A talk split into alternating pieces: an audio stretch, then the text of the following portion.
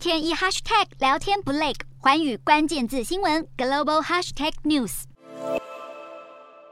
日本警察厅二十五号下午召开记者会，公开安倍枪杀案的调查报告书。指出，确实是因为安倍后面的维安出现了空白，导致凶嫌有机会朝安倍身后开枪。对此，警察厅长中村格表示，警方将会从根本上检讨警备，并且制定新的体制。同时，也表明他决定引咎辞职。而安倍的国葬将在九月二十七号举办，政府已经设立了执行干事会来安排并掌握海外政要的出席人数。有消息指出，预计这场国葬的列席人数规模最多约为六千四百人，确切的人数将在九月上旬。确认，其中和安倍交情良好的印度总理莫迪就在跟日本政府协调出席安倍国葬的事宜。至于日本和印度的二加二会谈，也在商议九月八号在东京举行。